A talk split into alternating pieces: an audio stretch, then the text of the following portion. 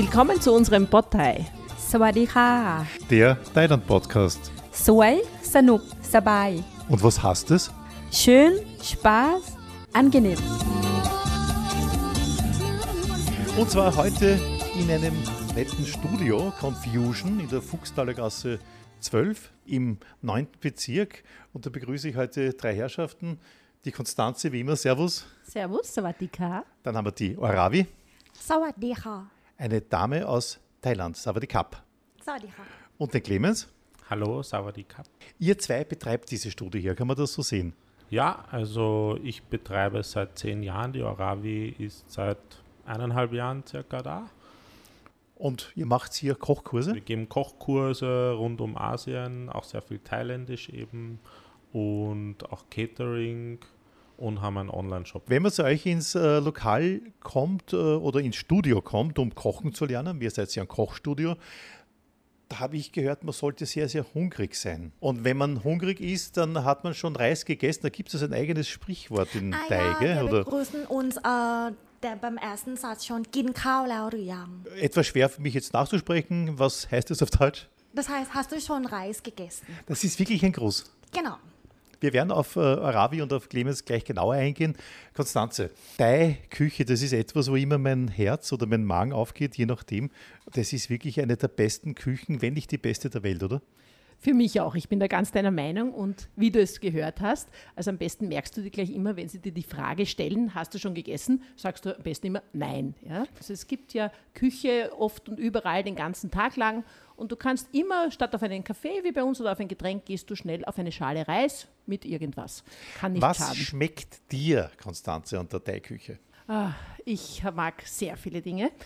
Ähm, natürlich habe ich so ein paar äh, Lieblingssachen, natürlich diese berühmten äh, Suppen beziehungsweise die, die Currys, grüne Curry, rote Curry, die Tom Kha Gai, die Tom Yam, diese wunderbare Zitronengrassuppe. Und dann gibt es so ein paar ganz spezielle Sachen, zum Beispiel das Mien Kum, sage ich es richtig? Mien Kam, okay, ich habe es ein bisschen falsch gesagt, ist eigentlich eines meiner Lieblingsessen. Äh, da werden eigentlich verschiedenste äh, Gewürzgeschichten zusammen in ein Blatt eingerollt. Und das Schöne ist eben auch dieser Prozess, dass du dir selber diese Dinge in das Blatt einrollst und dann schiebst du das ganze Blatt in den Mund und dann hast du eine Geschmacksexplosion. Ich wollte gerade sagen, mir schmeckt nämlich immer die Schärfe des äh, Thai-Essens, die ist wirklich extrem gut. Äh, ich habe dann immer so ganz eigene Zustände, also ich bin so im Hier und Jetzt, um das so auszudrücken. Trinke dann ein Singerbier dazu, das ist meine liebste Marke in Thailand und die Welt ist in Ordnung. Der Clemens schaut mich an und nickt. Ich glaube, das ist gut, wenn der Clemens nickt, oder? Ja, also ich esse auch sehr gern scharf. Und ich bin jetzt nicht der, der so übertrieben scharf ist, aber ich esse grundsätzlich gerne oft und viel scharf. Und einer der Gründe, warum ja angeblich immer scharf in heißen Ländern scharf gegessen wird, ist ja, weil das so eine Art Klimaanlage ist. Man fängt an zu schwitzen und das kühlt den Körper runter. Und andere Gründe sind halt, dass es das Essen angeblich desinfiziert. Das würde ich jetzt in Österreich nicht unbedingt dem Marktamt erklären. Das passt eh, wenn Chili drin ist. Aber ja, Wie du sagst, Clemens, ich kriege auch immer so Schweißperlen ein bisschen, was ich sehr angenehm finde und muss dann manchmal so richtig zweimal kräftig niesen. So irgendwie und da habe ich das Gefühl, super, ich bin jetzt äh, vielleicht auch nicht fürs Marktamt, aber ich bin gereinigt, ganz einfach. Also, Ja, also niesen muss ich nicht, aber ich glaube, es gibt bei jedem ein bisschen andere Reaktionen. Bei mir ist zum Beispiel, fängt der Kopf manchmal an zu jucken, wenn ich sehr scharf siehst du, ja, habe. Ah, ja, jeder anders. Aber ist wahrscheinlich dieselbe, derselbe Grund dann, ja. Wir sind hier in der Confusion, Fuchstaler Gasse 12 im 9. Bezirk. Konstanze, du kennst dieses Studio hier, oder? Ja, es ist ein wunderbares Studio, auch das ganze Setting. Ich bin hier umgeben von thailändischen Gewürzen, natürlich auch alles sehr schön präsentiert, schon mit diesen Farben, wie wir sie auch aus Thailand gewohnt sind. Und wir sitzen an einem wunderbaren großen Tisch neben der Küche, also man ist sozusagen gleich, man steigt gleich ein in das richtige Küchenleben und man will sofort lauter Thai-Teller am Tisch haben. Man muss aber vorher selber kochen, das kriegt man hier beigebracht. Du bist ja eine Thailänderin, gell? Ganz genau, ja, ich komme Ja. aus Bangkok, gebürtige Thailänderin. Und äh, bist jetzt in Wien und magst mit dem Clemens gemeinsam dieses tolle Studio hier. Wie weit ist dein Einfluss als, als Thai? Bringst du da viel Einfluss mit? Ähm, natürlich, der Geschmack habe ich dann schon seit dem Geburt, dass mir das gemerkt, wie es dann alles schmecken sollte. Aber er ist auch eigentlich äh, mein Chef und er ist der, die Person, die mir beigebracht hat, wie man den Reis eigentlich richtig kocht. Weil normalerweise kochen wir ja Thailänderinnen nicht selber mit dem normalen Kochtopf, sondern mit Reis kochen.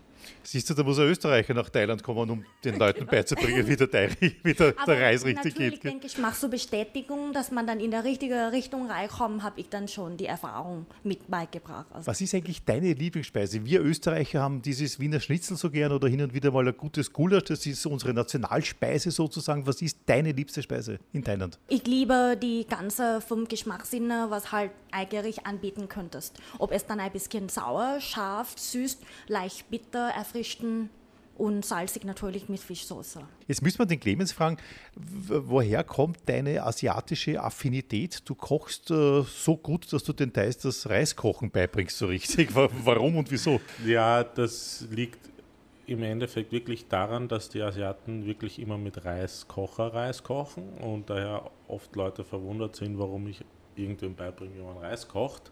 Aber einfach meine Liebe zur asiatischen Küche war, weil ich als Kind schon in Südkorea war und daher einfach mit dem asiatischen Essen aufgewachsen bin und dann hier in der Schule, also in Wien in die Schule und studiert habe und einfach weiter asiatisch gekocht habe. Früher hat es ja nicht so viel gegeben, wo man gut essen konnte asiatisch und so ist das alles entstanden.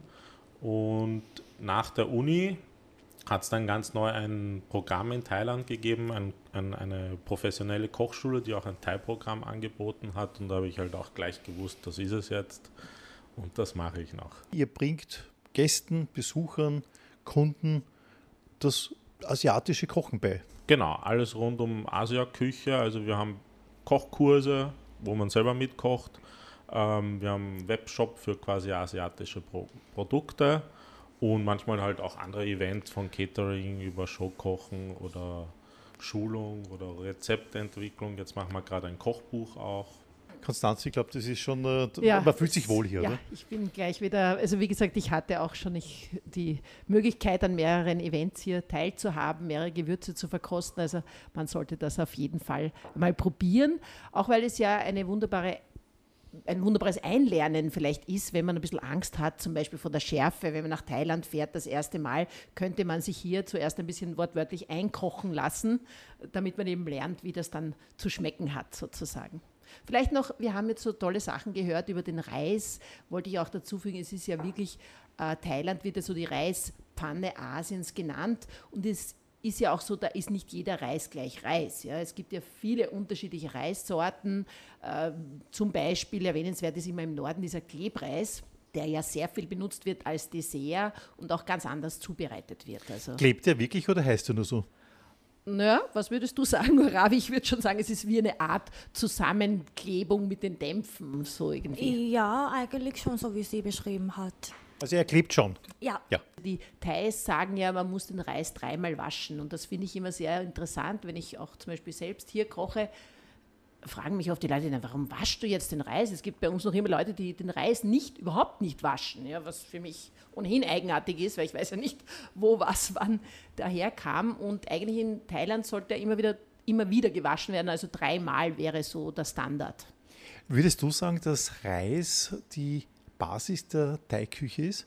Auf jeden Fall. Also Reis ist äh, vergleichbar eigentlich, wie man bei uns Brot isst. Also wir stehen auf in der Früh und wollen zum Frühstück ein Brot und so kann ich in Thailand natürlich gleich eine Schale Reis haben mit irgendwas dazu. Das ist vielleicht gleich für mich immer interessant. Ich bin überhaupt kein so ein Süßesser und das ist das Schöne auch in Thailand für die nicht so süßen. Ich kann eigentlich den ganzen Tag über all diese Gerichte essen. Also das fängt schon am Morgen an. Frühstück. Ja, da kann ich auch ein mit Chili gewürztes Frühstück haben, wenn man das will. Also äh, Menschen wie ich mögen das. Ist natürlich nicht jedermanns Sache. Man findet sicher auch was anderes, aber es gibt eben diese Möglichkeit. Den ganzen Tag über alles, was das Land eben hergibt. Also das zeigen ja auch vielleicht die Märkte, um auf die noch schnell zu kommen, weil alles, was angeboten wird auf dem Markt, ist ja alles sehr frisch und meistens natürlich regional produziert und somit quasi immer bio und nachhaltig. Und darum wird der Markt auch schon sehr früh geschlossen, weil wenn alles aus ist, ist es aus. Also man kann nicht um drei Uhr am Nachmittag auf den Markt gehen, weil da ist der schon längst zu. Also oft sind die schon um 10 Uhr ausverkauft. Also da Küchenstudios dort, die sich sagen, ich kaufe alles weg, weil ich koche heute wieder mal ganz großartig. Gell? Eure Meinung nach, Herr Clemens, Reis wichtige Basis, oder? Reis auf jeden Fall, ja. Auch ähm, gibt zwar auch Nudelgerichte viele in Thailand, aber grundsätzlich die ganzen Nudeln sind eher der chinesische Einfluss dann. Und ähm, ja, Reisnudeln, sagt ja dann mhm. auch wieder die Kombination, mhm. also auch wieder Reisbasis. Also ja, ohne, ohne Reis kein Thailand. Ich habe das schon ein paar Mal erlebt ähm, in Wien, also nicht in Thailand, logischerweise in Wien, äh, dass man essen geht mit Bekannten, mit Freunden und man geht ins Thai-Restaurant und die waren vielleicht erst zwei oder dreimal Thai essen und dann fordern sie so richtig kosmopolitisch oder weltmännisch bitte Stäbchen, weil ich esse ja mit Stäbchen ganz perfekt. Und dann, wenn das dann ein Teigkellner ist, der ist dann nicht so ganz happy drüber, weil das tut man nicht mit Stäbchen essen in Thailand, oder? Ja, man tut es nicht und man kann es auch schlecht eigentlich, weil ich sag mal ein Thai-Curry mit Reis und mit Stäbchen, dann ist gutes Diätessen, weil logischerweise sind die Thai-Currys sehr flüssig und wenn man dann den Reis ins Curry eintaucht, löst sich der natürlich auf und man kann jedes Reiskorn einzeln aufziehen. Super. Würde mich interessieren bei der Arabia, äh, bei euch in der Küche, bei deinen Eltern, bei deiner Familie, habt ihr da überhaupt keine Stäbchen? Ihr habt nur Gabeln und Löffel? Also ich würde dann schon dazu hinzufügen, dass Stäbchen existieren schon in Thailand, aber es ist nur bestimmte Gerichte, dass wir mit Stäbchen essen, äh, zum Beispiel Reisnudeln, Suppe. Dann essen wir schon mit Löffel und Stäbchen. Was auch fehlt, ist das Messer. Also es gibt eigentlich normalerweise am Thai-Tisch kein Messer. Äh, das heißt, das wird schon in der Küche geschnitten, das Ganze. Kann man das ganz so sehen? Genau, ja, ganz richtig. Tolles Service, Konstanze, oder was sagst du? Ja, oder? wunderbares Service, genau. Also man muss Brauchst sich gar nicht essen. mehr bemühen. Ja.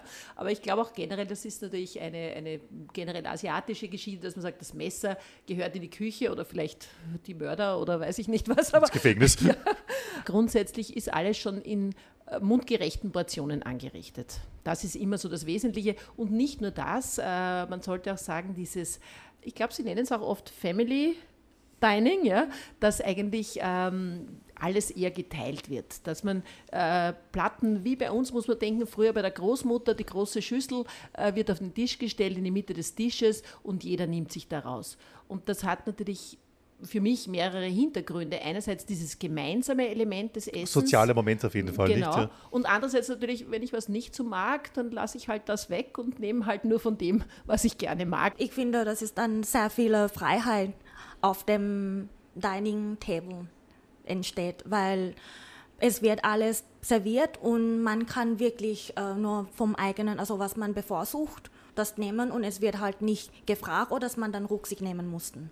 Jetzt fragen viele Menschen immer, wenn ich ihnen beibringe, links die Gabel, sofern du Rechtshänder bist, links die Gabel, rechts der Löffel, dann fragen viele die logische Frage, und womit führe ich jetzt das Essen in meinen Mund? Mit dem Löffel oder mit der Gabel? Ich sage dann immer drauf, ich verwende den Löffel wie eine Schaufel und die Gabel, dass das draufgeschaufelt wird und dann führe ich den Löffel in den Mund, richtig? Genau, also oh, die, super. die Gabel ist quasi die Unterstützung und schaufelt auf den Löffel und der Löffel ist dann geht zum Das Mundgerät ja. sozusagen. Ja, und die Gabel ist nur so ein kleines Werkzeug. Genau, genau. Also ich brauche gar nichts aufspießen. Ich brauche nichts aufspießen und ich habe auch schon gehört, dass Gabel abschlecken quasi wie Messer abschlecken bei uns. Na, wirklich? Also, ja. Also ich habe es auch nie wo gesehen. Ja, das mache ich jetzt nie mehr, weil das, das man, ja. man, neigt so als Europäer, nicht ja. eine Gabel abzuschlecken.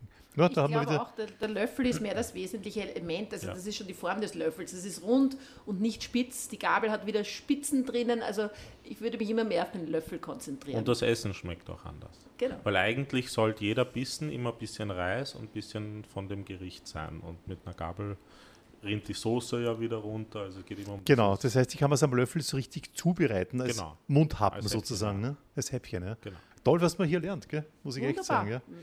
Man lernt nie aus. Man lernt nie aus. Apropos, ich hätte auch noch was dazu, ja? zum, äh, zum dem sozialen Element des Verbindenden. Vor allem auch der Reis natürlich sehr wichtig, auch für die Mönche.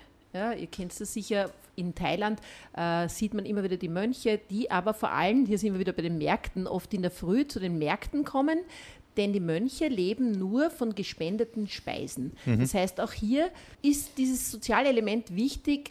Äh, die Leute sind sich dessen bewusst, ich muss ins Kloster immer wieder Speisen bringen und das wird auch gemacht, das wird jeden Tag gemacht. Der Mönch muss auch bis um bis zum Mittag eigentlich gegessen haben. Darum muss das alles sehr früh passieren, damit der Mönch überhaupt was zu essen bekommt. Kann man das so sehen, der Mönch, ich sage jetzt nicht betteln, aber der Mönch geht mal raus und verlangt so am Vormittag oder in der Früh sein Essen. Und die Leute spenden wirklich an, an Reis, der andere Fleisch, genau. der andere äh, gekochtes Huhn oder so irgendwie. Genau, der geht mit einer großen Schale. Meistens, sagen wir, habe ich es gesehen, zum Beispiel im Norden in, in einem Umkreis von den Märkten, äh, wo er quasi sein Essen für den Tag sammelt und die Leute kaufen ihm gleich am Markt und spenden dem Mönch was. Und das, da sind wir wieder bei dieser Teilungsgeschichte. Ich kaufe mir selber was und kaufe gleich etwas dazu, das ich dann auch dem Mönch gebe.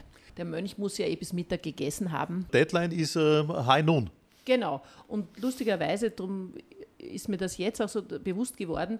Stell dir vor, selbst in Wien gibt es Thai-Mönche, die auch nach diesen Prinzipien leben. Auch denen wird Essen gebracht und sie dürfen nur bis 12 Uhr mittags speisen. Und die, die essen dann von 12 Uhr nichts mehr den ganzen Tag bis zum Nein, Aufstehen in der Früh? Dann, da wird dann gebetet, würde ich annehmen, mhm. oder? Ja. Mhm. All, alles, was bis oder was um 12 Uhr noch da ist, also nicht gespendet werden kann, wird ja dann sowieso noch vernichtet bis am Abend. Ich möchte nochmal zurückkommen auf diese soziale Geschichte, die mir so gut gefällt. Ich bin ja ein Halbgrieche und bei mir in Griechenland ist es so üblich, äh, also ich bin immer im Sommer in Griechenland normalerweise, das ist immer so üblich, dass man auch die Misses, wie das bei uns heißt, das sind die Vorspeisen, alle in die Mitte geben. Ja? Und die Leute essen auch von der Mitte. Und die Hauptspeisen auch. Ja, dann bestellt man halt dann drei Souvlaki und ein äh, äh, Händel und äh, ein äh, Speise vom Ofen oder was. Alles in der Mitte. Und dann nimmt man sich auch raus. Und ich finde, das ist eine irrsinnig sympathische Essensart, ganz einfach, oder? Erstens sympathisch und zweitens muss ich dir sagen, ist es echt gut für mich geworden. Bei uns sitzt man oft mit den langen Speisekarten und ich kann mich eh nicht entscheiden. Und, und ja, in Thailand brauche ich mich gar nicht sorgen, also vor allem, wenn ich mit Thai Einmal die Karte, gehe, bitte. Ja, so ungefähr. Oder die Thai-Freunde bestellen und ich weiß, es ja. ist immer optimal. Und wie, wie die Rabe zuerst gesagt hat, es ist auch sehr gut, wenn ich auf einer Einladung bin und es wird da alles Mögliche vorgesetzt, habe ich wirklich nicht das Problem, wenn es wirklich etwas gibt, ZB. Wir hätten ja auch so äh, speziellere Dinge wie Insekten. Also ich habe sie noch nie auf einer Einladung bekommen, ja, ja, aber es gibt auch gegrillte Insekten. Und sagen wir, ich würde sie jetzt vielleicht nicht unbedingt als Hauptspeise essen wollen. Auf die Insekten werden wir nachher noch näher drauf eingehen. So als genau. Teaser mal jetzt, bitte dranbleiben, weil im Grunde genommen äh, es geht nachher um Essen der Insekten. Aber jetzt haben wir auch mit normalen genau. Essen weiter. Aber da muss ich eben dann nur das, was mich nicht so interessiert, kann ich einfach links liegen lassen und keiner würde mir das irgendwie komisch angreifen. Also das geht jetzt hin, sage ich, bis zu einer König, königlichen, bei einer sehr prominenten Einladung hast du nicht wie bei uns das Problem, du sitzt auf einmal vor dem Teller und denkst dir, das ist aber das, was ich nicht mag, was mache ich jetzt? Genau. Und hier kannst genau. du das ganz ja. locker umgehen. Es gibt ja in jedem Land immer so dieses Vorspeisensystem, also in Griechenland die Messés, in Österreich sind es meistens Suppen, so irgendwie oder Salate und dann die Hauptspeise und dann das Dessert. Also so drei Gänge kann man sagen, ist so der Klassiker. Wie ist das in Thailand? Gibt es das auch mit, mit äh, Vorspeise, Hauptspeise oder wie funktioniert das? Wir sind Naschkasten. Wir essen durchgehend den ganzen Tag. Das heißt, wir snacken, wir, wir snacken eigentlich zwischendurch und wenn es dann um die Hauptspeise geht, es gibt gleich alles los. Also man könnte wirklich nach eigenem Tempo sich anrichten. Also das heißt, der ganze Tag ist Vorspeise und am Abend ist dann die Hauptspeise. Oder dann halt mal so Mittagessen und dann Abendessen sind dann immer so der Zwischenpunkt, wo konkrete Speise gibt. Mhm. Aber zwischendurch kann man sich immer mhm. snacken, sozusagen. Diese Geschichte, dass wir Österreicher uns vor dem Mittagessen eine Leberknödelsuppe bestellen und dann das Wiener Schnitzel, das heißt Suppe vor, vor der Hauptspeise, ist in Thailand ja nicht so, weil ich glaube, die Tom Yang Gung oder die Tom Kakai von dir angesprochene, äh, die ist ja auch eine Hauptspeise, oder? Die Sache ist, die, ähm, die Portion ist nie riesengroß.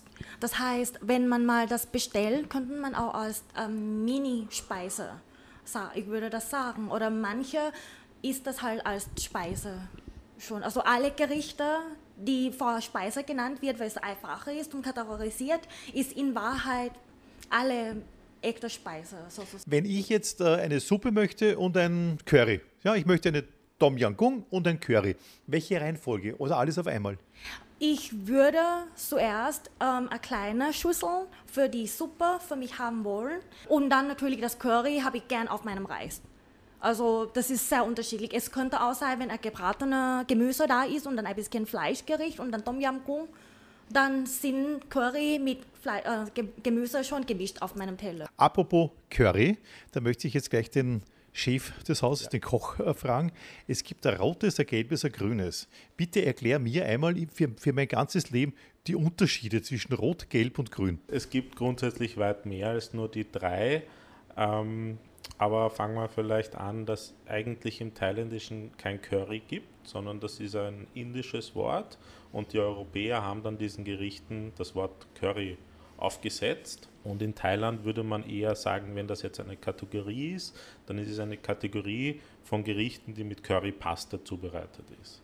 Und da können dann Gerichte eben mit Gelb, Grün, Rot oder Penang oder Massaman und, und da gibt es auch Abwandlungen und noch, noch ganz spezielle Currypasten. Aber es sind auch nicht alle flüssig, sondern es gibt auch einfach gebratene Gerichte mit Currypaste und eigentlich gehören die auch in die Kategorie. Manche sagen nämlich, ui, das Gelbe ist das Allerschärfste, aufpassen. Stimmt nicht. Das stimmt auch nicht, weil es ist auch ein Unterschied, wo esse ich das. Im Süden gibt es sehr scharfe Currys, da ist das Gelbe auch oft sehr scharf.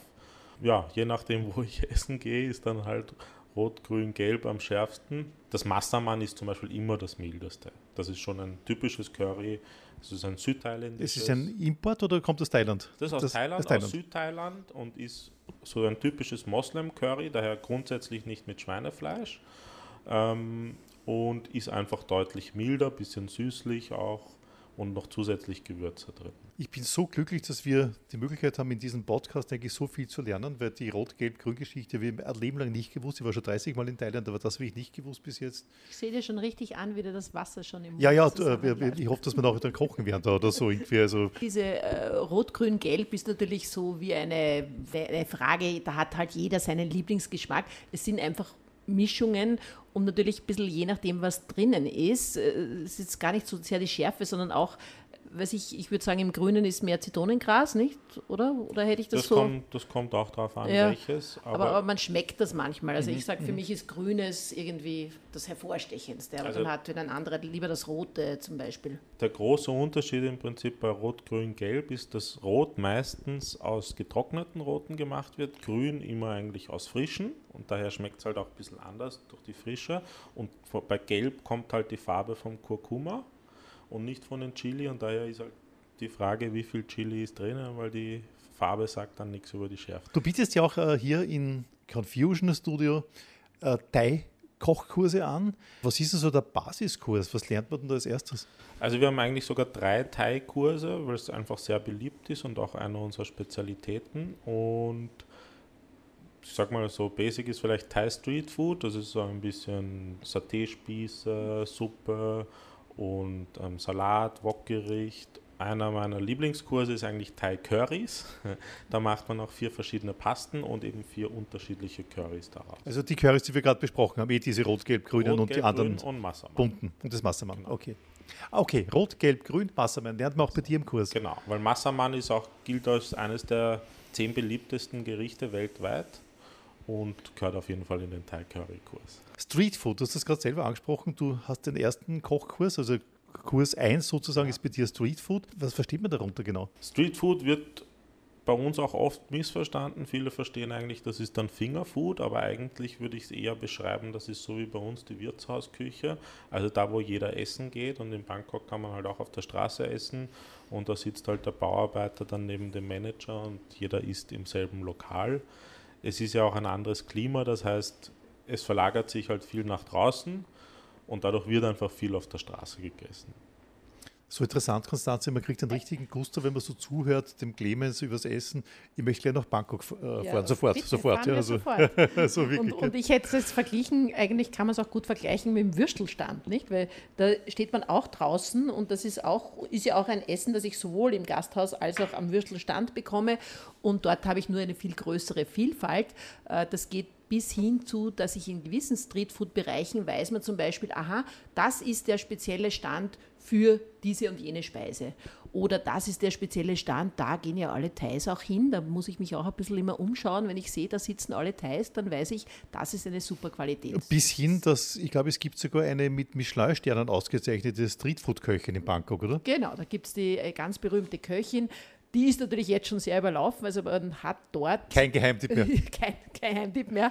Man muss dort eigentlich äh, einen Slot reservieren oder in der Schlange stehen. Das ist äh, schon ein bisschen schwierig. Aber ich würde sagen, allein durch diesen Hype ist man viel mehr draufgekommen, ja, ich kann auf der Straße essen. Das ist eben wie das Wirtshaus bei uns. Und ich muss mich einfach ein bisschen umschauen oder umhören, äh, wo sind die speziellen Lokale oder die speziellen Streetfood-Stände. Wenn ich in Bangkok bin, machen wir mal Bangkok ganz einfach, und ich möchte am Abend essen gehen, jetzt frage ich dich mal, Konstanze, wie lege ich das richtig an? Da gibt es ja jede Menge Restaurants, es gibt Fischspezialisten oder es gibt normales Essen und Curry-Spezialisten und Pizzerias auch auf einmal. Wohin geht man da? Naja, es ist schwierig. Pizzeria also, ja nicht, gell? Na, Pizzeria würde ich eher auslassen. Äh, also ich sage jetzt ganz ehrlich, meine, meine erste Option würde immer sein, mich ein bisschen selbst umzuschauen in der Gegend, wo ich gerade weile oder im, im Hotel nachzufragen, wo geht man hier essen. Ich brauche nicht immer durch halb Bangkok fahren und meine Zeit verschwenden, weil es gibt ja ja an jeder Ecke äh, super Lokale und super Streetfood. Ich frage am besten im Hotel und habe dann vielleicht sogar eine Straße um die Ecke, wo ich am Tag nichts sah und mir dachte, da ist ja gar nichts in der Straße. Und auf einmal in der Nacht verwandelt sich die Straße zu einer Gourmetmeile mit Ständen, die dann so plötzlich auf und dann nachher wieder so genauso abgebaut werden und man sieht nichts mehr. Und das ist auch so eine faszinierende Geschichte, also diese, dieses Auf- und Abbauen und auf einmal habe ich da wunderbares Streetfood und die ganzen Dämpfe vor mir. Also vor allem am Abend spielt sich da sehr viel ab. Je nach Geschmack. Genau, und man hat ja alles, das ist ja auch so schön, quasi wie in der Auslage. Ja. Ich habe ja nicht wie bei uns, äh, stehe ich manchmal draußen und muss die Speisekarte lesen. Dort kann ich sie vielleicht eher ein bisschen schwerer lesen manchmal. Aber ich sehe ja die Gerichte direkt vor mir und ich kann dem ja zuschauen, zeigen. auch wie es kocht ja, oder genau. zeigen, das will ich jetzt, der Fisch, der da hängt oder diese Suppe da mit den Nudeln, die da schon brodelt.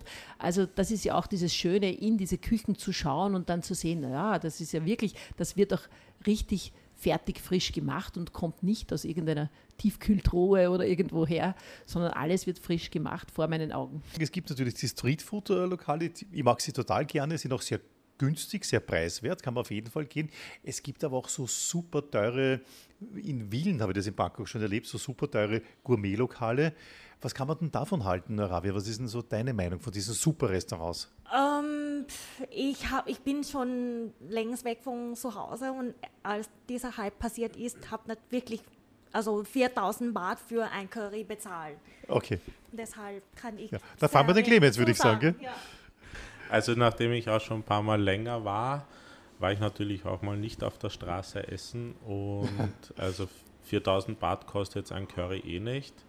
Ähm, einer der berühmtesten ist zum Beispiel ein Australier, der in, im Namen in Bangkok sehr traditionell Thai kocht und der liest auch alte Thai-Kochbücher und versucht halt wirklich ganz traditionell alte Gerichte zu kochen. Das kostet dann auch schon entsprechend mehr, aber natürlich bekommt man auch deutlich mehr geboten und, und zu essen als zum selben Preis in Wien. Also macht schon Sinn, dass man ein bisschen abwechselt, gell? Weil ich glaube, jeden Tag Streetfood, das ist genauso, ich vergleiche es jetzt mal mit der griechischen Küche, das, das Tavernenessen ist großartig. Am zehnten Tag denkt man sich, hey, ich brauche mal was ja. anderes. Ich ja, also, wie ich meine Ausbildung in Thailand gemacht habe, bin ich natürlich auch alles Mögliche essen gegangen. Man kann sehr gut indisch essen, man kann auch sehr gut japanisch essen, aber natürlich ist man mal auch irgendwas eher europäisches oder modernes Essen gegangen.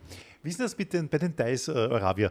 Ähm, wenn man durch Bangkok geht, da gibt es ja italienische Restaurants und französische Restaurants und äh, spanische Tapas-Restaurants, habe ich auch schon gesehen. Die Thais wollen das, diese andere Küche von Europa? Ja, auf jeden Fall. Also, was wir Curry jeden Tag essen, ist es auch eh nicht so. Und natürlich lieben wir Reis, aber wie japanisch interpretiert, äh, interpretiert Reisgericht ist auch ganz interessant dann würde ich sagen, dass wir lieben auch Pizzen. Und, aber natürlich gibt es dann also gebratene Holy Basilikum Pisten, Pizza mit Käse. Thai Pizza. Ja, äh, italienische Pizza, Thai Interpretation. Thai Style. Genau, ganz richtig. Mir ist passiert, ich esse gerne scharf, prinzipiell, ja. Wie ich zum ersten Mal in Bangkok war, fragt mich der Kellner, you like it spicy? Und ich sage, yes, äh, natürlich, äh, I like it. Und ich konnte das Essen nachher nicht so hundertprozentig genießen, weil nach dem dritten Biss ging, ging nichts mehr, ganz einfach. Was sagt man denn richtigerweise? Ja, dann sag einfach, ich glaube, eine genaue Zahl vom Chilischoten. Das wäre dann wirklich realisierbar. Wenn man sagt, wirklich nur ein Chili bitter, dann machen die das oder versuchen sie. Oder am besten bitter gar nicht scharf beim ersten Gericht, damit man weiß, wie ist es eigentlich Nicht scharf. beim gar nicht scharf. Ja. Genau, weil manche haben dann ja so zum Beispiel äh, Papayasalat, das zuerst schon sehr scharf gekocht wird und bei der zweiten Bestellung nicht scharf bitter, aber es bleibt trotzdem die Schärfe in dem äh, Bok. Ja, das ist dein Trick. Ich, weißt du, was mein Trick ist? Ich sage immer, er sagt zu mir, spicy? Und ich sage, yes, but European style. Und dann verstehen die, okay, das ist ja ein Schwächling, der kommt aus Europa, der macht was mit nur zwei Chili oder was irgendwie, also nicht bis sieben Chili wie die Thais. Und das funktioniert auch. Also ich glaube, das kann man schon machen irgendwie, nicht? Oder? Ja, natürlich, Ja. ja. Aber es gibt auch halt Plätze, wo gar kein Englisch verstanden wird und es, ist, es wird schon ein Da muss man tricky. zeigen. Drei, Ja, vier, Chili. null. Ja. Null. wie magst du das, Konstanze?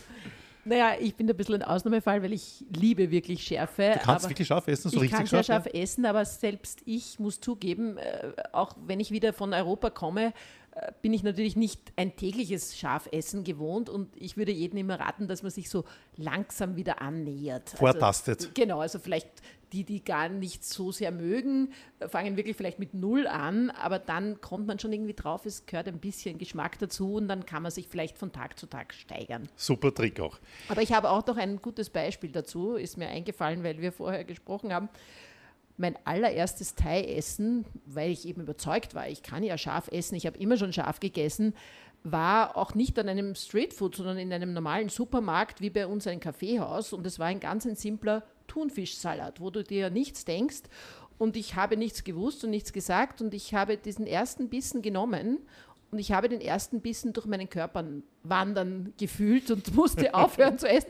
Also es war wirklich, Das war richtig scharfer Thunfisch. das war wirklich, also ohne irgendeine Angabe und darum sage ich, vielleicht wirklich eher mit Zero, sagen Sie Zero oder European Style anfangen und dann sich langsam steigern. Okay, ist ein guter Trick.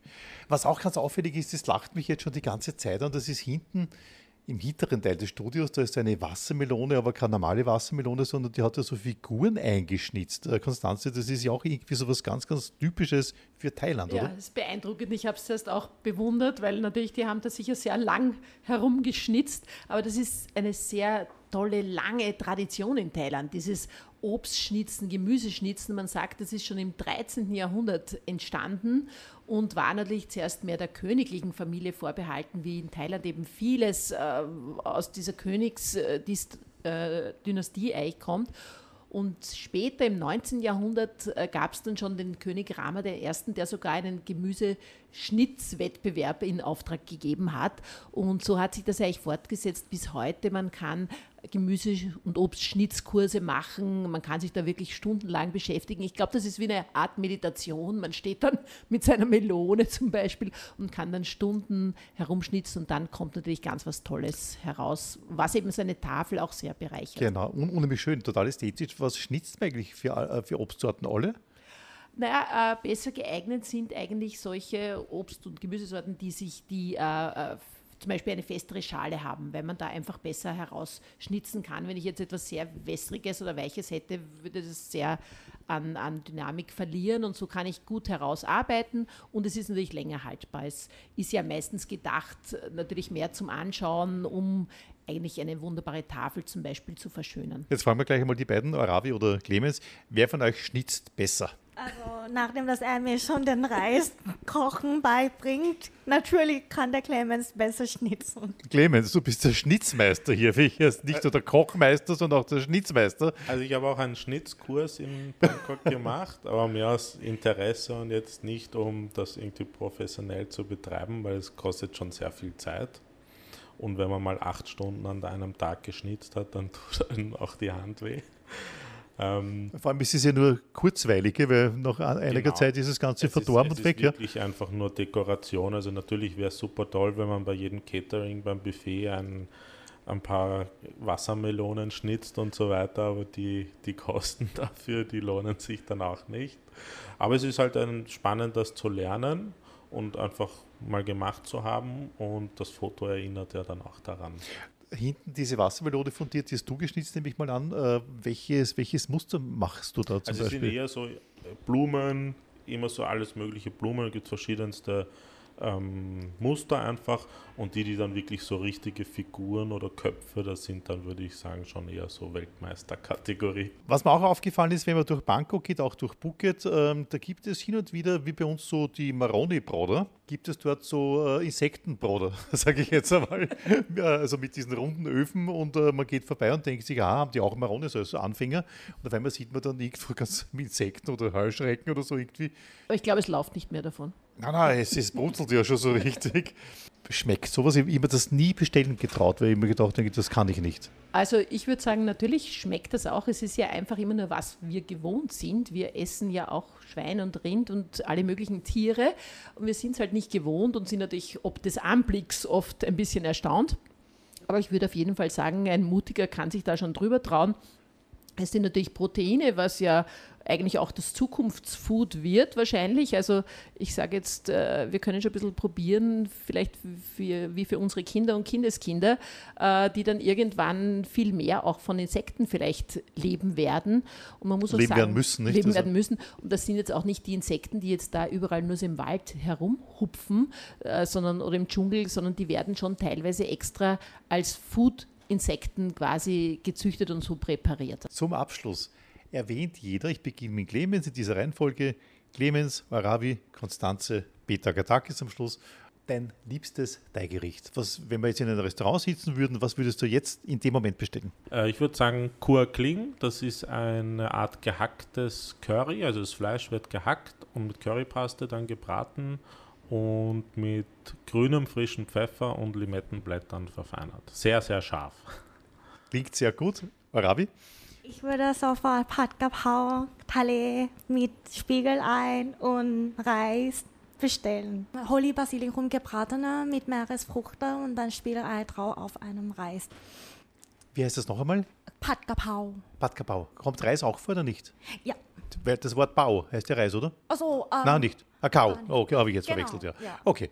Konstanze, Ja, da gibt es so viele Gerichte, aber ich würde jetzt mal sagen, so jetzt sind wir noch ein bisschen im Sommer-Feeling, äh, wäre natürlich Somtam, ist äh, ganz ein wichtiges Gericht. Das ist eben dieser Papayasalat, der einfach mit seiner, mit der Mischung aus Frische von der Papaya und die Chili, einfach diese, diese wunderbare Mischung, die lässt dich auch gleich richtig aufleben. Und die Papaya, natürlich auch eine junge Papaya wird hier genommen. Also etwas, was man ja so äh, nicht essen kann, aber in dieser Salatform eben schon. Das ist ein sehr beliebtes Gericht. Auch die Thais, äh, kenne ich sehr viele Thais, die eigentlich immer Somtam ist, so immer der Klassiker mal zum Starten, quasi wie bei uns ein Salat. Und last but not least, ich selber würde mir gerade ein Labgai nehmen. Äh, mir schmeckt das so großartig, ich bin ein Fan des Faschierten, deswegen schmeckt mir das so nämlich gut. Ich weiß aber nicht, wie man das macht, deswegen Clemens eigentlich, aber vielleicht kannst du erklären, wie man ein Labgai richtig zubereitet. Also Lap Gai ist quasi die gehackte Version von Nam Tok. Das macht man auch bei uns im Thai Street Food. Ist nur, Unterschied ist nur einmal gehacktes Fleisch, einmal nicht gehackt. Und ist einfach ähm, scharf angebratenes Fleisch. Manchmal wird es auch nur ein bisschen geköchelt. Und sehr viel Kräuter, sehr viel Minze. Hühnerfleisch, muss man dazu sagen, gell? Mit Gei Ja, Huhn, ja. Mhm. aber gibt sonst mit Schwein, mit Meeresfrüchten, Rind, ist je nachdem. Äh, sehr viel Kräuter, viel Minze, viel Chili, Fischsoße, Palmzucker, Schalotten, Frühlingszwiebeln, alles Mögliche. Und oft auch mit so einem gerösteten Reispulver. Das gibt dann so ein bisschen einen Crunch im Essen. Also ich Genau. finde es sehr wichtig. Das ist oft manchmal so ein bisschen crunchy, gell? Und, Genau. und dann ist es, äh, deswegen liebe ich das ganz einfach, mit einem herrlichen Singerbier dazu. Das ist meine liebste Marke. Was trinkst du gerne für ein Bier? Leo-Bier am liebsten. Leo, Leo. ja, der, wie der Löwe quasi. Okay, okay, das kenne ich gar nicht. Ist es gut auch wie das Singer? Oder Ich finde es besser, es ist Okay. leider das am wenigsten verbreitet. Eben, ich kenne nur das Singer und das schmeckt mir großartig, weil es so leicht Ja. ist irgendwie. Gell? Ja, wenn, dann muss ich mich anschließen und natürlich noch über das Chang-Bier reden. Das ist dann mein Bier, also sozusagen das Elefantenbier. Die, äh, alle verschiedenen Tiere sind da vertreten auf den Bieren und die passen eben wunderbar zur Teigküche. Also Löwe, Tiger, Elefant. Elefant. Wie sagt man denn, wenn man ein Essen beginnt, guten Appetit? Ähm, wir sagen Hiulau, also wir haben schon Hunger bekommen, sonst geht gleich los. Das mit dem Reis sagt man dann nicht mehr, da sagt man, äh, äh, jetzt geht's los, sagt ja, man dann. Ja? Genau, ja. Und wenn es gut geschmeckt hat, was sagt man dann? Aloi magma. Aloi magma. Ja.